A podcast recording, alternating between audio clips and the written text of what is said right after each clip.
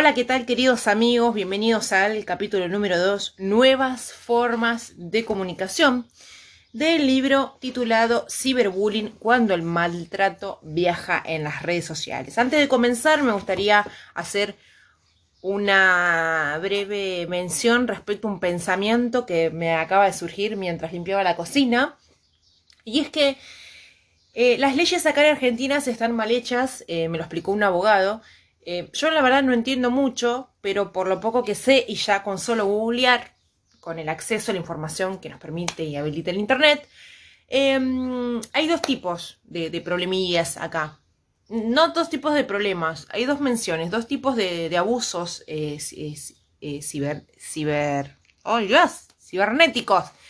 Uno es el ciberbullying y el otro es el grooming. ¿Qué pasa? Ambos dos tiene, claro, tiene que ver con el acoso de un mayor hacia un menor o de un menor y un menor.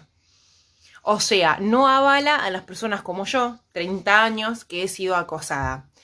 Eh, no hay que minimizar este tema porque el acoso es algo feo, eh, te afecta a la psiquis, porque es alguien que constantemente te está bulineando, eh, te filma, te escribe, te difama, te acosa, te persigue, está todo el tiempo vigilándote, es alguien que, que te, no sé, es, es, es feo el acoso, no importa a la edad que la sufras. Ustedes dirán, bueno, pero vos sos adulta y vos podés decidir dejar. No, yo no tengo por qué dejar lo que a mí me hace feliz. Mientras no haya un acosador, a mí las redes sociales me hacen bien y lo voy a decir siempre que sea necesario de aclarar. Así que bueno, dicho esto, esta breve reflexión, ahora sí, comencemos con el capítulo 2, nuevas formas de comunicación. Nuevas maneras de vincularse y nuevas maneras de aprender. Esperar, en la introducción del libro, les pedí recordar esa palabra y aquí veremos por qué. En una publicidad televisiva difundida hace poco tiempo, un niño se lastimaba la rodilla y lloraba. La mamá con mucho amor le decía, sana, sana, colita de rana, si no sana hoy, sanará mañana. Frente a lo que el niñito respondía desesperado, no, mamá, no, no puedo, porque tengo fútbol, inglés y, y no podemos esperar. No enseñamos a esperar, o tal vez no sepamos hacerlo. Otro anuncio aseveraba, no hay tiempo para el dolor. Compré X Calm. No hay tiempo ni posibilidad de esperar en este siglo XXI. Pareciera que debemos anular los procesos y conseguir resultados positivos, de manera inmediata y eficaz. Y que, además, estos resultados deben ser indefectiblemente exitosos. El llame ya irrumpe en la vida cotidiana de todos y más aún en la de los niños y adolescentes. Si a esto le agregamos que en la computadora y en los demás dispositivos tecnológicos ellos pueden abrir y cerrar aplicaciones y pantallas con la velocidad de un rayo, completaremos el contexto. En una escena común, es una escena común, perdón, encontrar a nuestros hijos despatarrados en una silla con los auriculares puestos a la vista fija y perdida al mismo tiempo, el televisor encendido, dos o tres comandos al alcance, muy al alcance, de la mano y un continuo ruidito vibrador pajarito que anuncia la llegada de mensajes. Si le preguntamos qué están haciendo, es probable que respondan un TP de biología, con los chicos, el PowerPoint de lengua. Sí, están con los chicos, ya no se reúnen con una cartulina y el manual para hacer un trabajo en equipo sino que crean un grupo de WhatsApp, se distribuyen las tareas y comparten los archivos. Alguno es el responsable de organizar el material y darle nueva forma. Si alguien es muy bueno de ortografía, eh, oficiará de corrector y en caso de no existir este integrante, pues corregirá Word. Se acabó el grupo de chicos en la cocina recortando figuritas para la lámina y la compra de Villiquen o genios, no soy tan antigua, y el ruido en casa. Ahora cada uno a sus auriculares, y por lo tanto risas que solo comprende quien se ríe, carcajadas en solitario. Y en caso de tener varios hijos, la situación repetida al unísono. Pueden reírse de lo mismo estando en ambientes diferentes, ya que entre hermanos comparten sus memes, flyers, gifs, por mensaje o chat. Les vuelvo a recordar que hay un glosario al final del libro. En este contexto los chicos se vinculan, comparten y aprenden. Aunque nos parezca raro y por momentos creamos que es imposible, que está todo el día paveando, debemos asumirlo. Así los chicos aprenden. Más adelante veremos qué aprenden o pueden aprender. Desde hace muchos años atiendo en el consultorio de niños y adolescentes que necesitan apoyo para organizar su actividad escolar. Por diversas causas acuden a mí y traen sus tareas. La tarea escolar Siempre la he abordado en la consulta y habitualmente venía a través de un cuaderno de comunicaciones, agenda o alguna nota desesperada de las madres. A partir de cierto momento, ante mi invitación a ayudarlos, los chicos comenzaron a sacar su celular. Cuando yo, que esperaba un cuaderno, me respondía, otro tecnorecuerdo ingenuo. El niño me mostraba la foto de la tarea, que no alcancé a copiar, o el más adolescente me decía, ¿para qué voy a copiar si le puedo sacar foto? Capítulo aparte, merece la foto de la tarea que consiguió mamá en el grupo de WhatsApp de madres del colegio. Algunos docentes me han, me han, contado también que son ellos quienes proponen a los alumnos sacar fotos del pizarrón para hacer más rápido. No hay tiempo, no hay proceso, no hay escritura inclusiva y sobra apuro. Este escenario, la foto y el video reemplazan habilidades y ayudan a llegar a la meta. Claro que habrá que preguntarse si la meta realmente era esa. Voy a hacer una, un breve paréntesis yo como docente cuasi, bueno, profesora en historia, em, me pasa que el tema de las fotos. Y la verdad que a mí no me resulta chocante.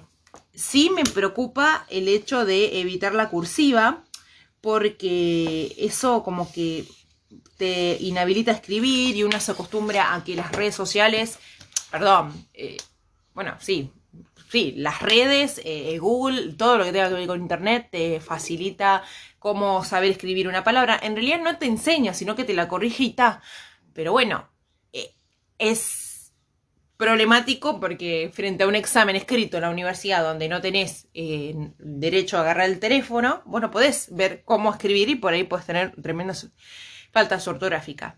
Y otra cosa, que uno toma apuntes, ¿qué pasa? Cuando en la universidad, bueno, salvo que grabes, eh, algunos profesores mm, no les gusta que sean grabados. ¿Y cómo haces para tomar apuntes? Tenés que escribir rápido y si ya en la secundaria, primaria, ya estás acostumbrado a sacar fotos y no escribir, se pierde. La mano es un músculo y se desacostumbra. A mí les voy a contar una anécdota random. Eh, me pasó que mm, en pandemia dejé de escribir, eh, dejé de muchas cosas y me dejé mucho lo gestual, hacer videos, o sea, empecé a surgir, digamos, a reventar medianamente locos.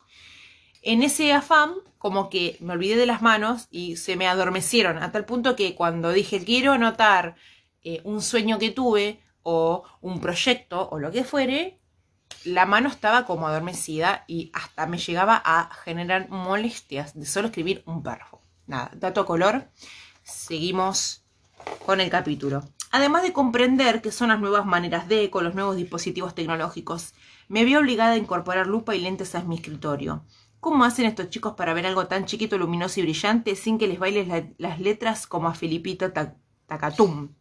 Los millennials han desarrollado habilidades nuevas. La yema de sus dedos es mucho más sensible, puede escribir en teclados touch en una velocidad increíble. Leen como si pasaran un escáner. Retienen datos captados en imágenes y videos, integran estímulos con mucha facilidad, lo que oyen, lo que ven, lo que juegan. Pero también, según mi experiencia, según dificultades para profundizar, encontrarse por más de cinco minutos y tolerar la frustración. Les cuesta encontrar a sí mismos las ganas de hacer algo, la motivación interna. Esperan que desde afuera les propongamos o les invitemos a hacer algo más divertido que aquello que encuentran en la web. Salir y desconectar de sus amigos debe ser solo eh, por, algo, por algo muy interesante. ¿Cómo hacemos? Atención y desatención en el siglo XXI. No voy a referirme a este apartado a los, a los problemas de desatención que presentan los niños y adolescentes diagnosticados, mal o bien, con ADD, ADDH hago un paréntesis, siglas con las que se denomina el trastorno por déficit de atención y el trastorno por déficit de atención con hiperactividad. Hay profesionales especializados y, eh, e idóneos a los que se puede recurrir en tales casos, pero sí propongo poner a consideración el aumento de las consultas en relación con este tema. La queja frecuente de docentes y padres sobre el chico no me presta atención, se distrae, está en la luna o solo se concentra en los jueguitos. ¿Podemos esperar que niños y adolescentes atiendan a una clase expositiva básicamente hablada cuando en su celular encuentran todo el tiempo movimiento, música, amigos, recuerdos, proyectos? ¿Nos presentarán su atención 45 minutos para que les expliquemos cómo es un mamífero cuando ya lo habían visto en acción una y mil veces en YouTube? ¿Podrán atendernos si están pendientes de resolver una pelea amorosa por WhatsApp? ¿Cómo conseguimos que nos den esa atención? Y en casa, ¿cómo logro que mi hijo deje la play y venga a comer cuando lo llamo? ¿Cómo lo ayudo a organizarse con sus actividades si ni me mira cuando le hablo? Estas son las inquietudes y angustias que recibo a diario y para responderlas, en primer lugar, necesito en cada caso comprender la historia del niño. Pero hay algo que es común en todos y es la desorientación adulta ante chicos que no registran la autoridad en los términos acostumbrados hasta ahora. Chicos que quieren hacer todo junto, que quieren imponer sus deseos, que saben todo. Se trata de chicos que probablemente han sido entretenidos por nosotros con pantallas cuando queríamos conversar con amigos en una sobremesa o esperar en un consultorio médico. Le decimos chupetes para que no se aburrieran y molestaran y luego pretendemos que los dejen por voluntad propia. Bueno, abro un paréntesis. Yo tengo una bebé de dos meses y la verdad que no sé cómo me voy a manejar con, este tema de chupete. Eh, no voy a ser eh, falsa en, decir cosas que todavía no sé cómo las voy a manejar. Por ejemplo, si les voy a, dar las redes sociales para que las maneje mi hija eh, de tan chiquita como para que esté enchufada, entre comillas. Se entiende que uno no puede estar, o sea, sí puede, pero resigna cosas. Es, es como, no sé si, diría que hasta, hasta, insano estar con una criatura, estar todo el tiempo pendiente, em, ¿no? Como encima y, y jugar y jugar y jugar y dejar la casa, los quehaceres, el marido, las amigas, no sé, todo de lado. Primero que no es sano, segundo que, no sé, lo veo casi imposible. Entonces, ¿qué haces ese momento que vos necesitas limpiar, necesitas descansar? Bueno, que la chica, chico, chique, el bebé, la beba, esté entretenida. Eh, bueno, la verdad que eso es algo para pensar, es algo que invita a la reflexión y no me atrevo a emitir opinión porque todavía mi hija es muy chiquita y no quiero decir algo que todavía no sé si lo puedo sostener en el tiempo. Volviendo al capítulo. En las casas parecería que estamos jugando al Antón Pirulero, donde cada cual tiene su juego. Y así aparecen los celulares en la mesa, las laptops a mano, porque todo es importante para quien lo recibe y es difícil postergar una respuesta. Nadie quiere clavar un visto, pero deja clavado a quien tiene adelante. En este punto les pido que miren dentro de ustedes y registren si también pueden prestar atención a las demandas familiares cuando están chateando con amigas o respondiendo a alguna cuestión laboral interesante. Recuerden honestamente, si no les ha costado dejar la computadora para sacar algo del horno o como han, hemos quedado pegados al Candy Crush. Y más aún, nunca atender el celular mientras conducen. Mm. Es por eso que propongo que revisemos nuestras actitudes antes de cuestionar la de los chicos, para considerar que atendemos cuando no atendemos, cuando nos miramos, eh, estamos con la vista fija en el celular, cuando conversamos y dejamos la novela turca de fondo en el único rato en el que podemos compartirnos en familia. Bueno, nos vemos en el próximo podcast, que es, eh, vamos a continuar con este capítulo 2.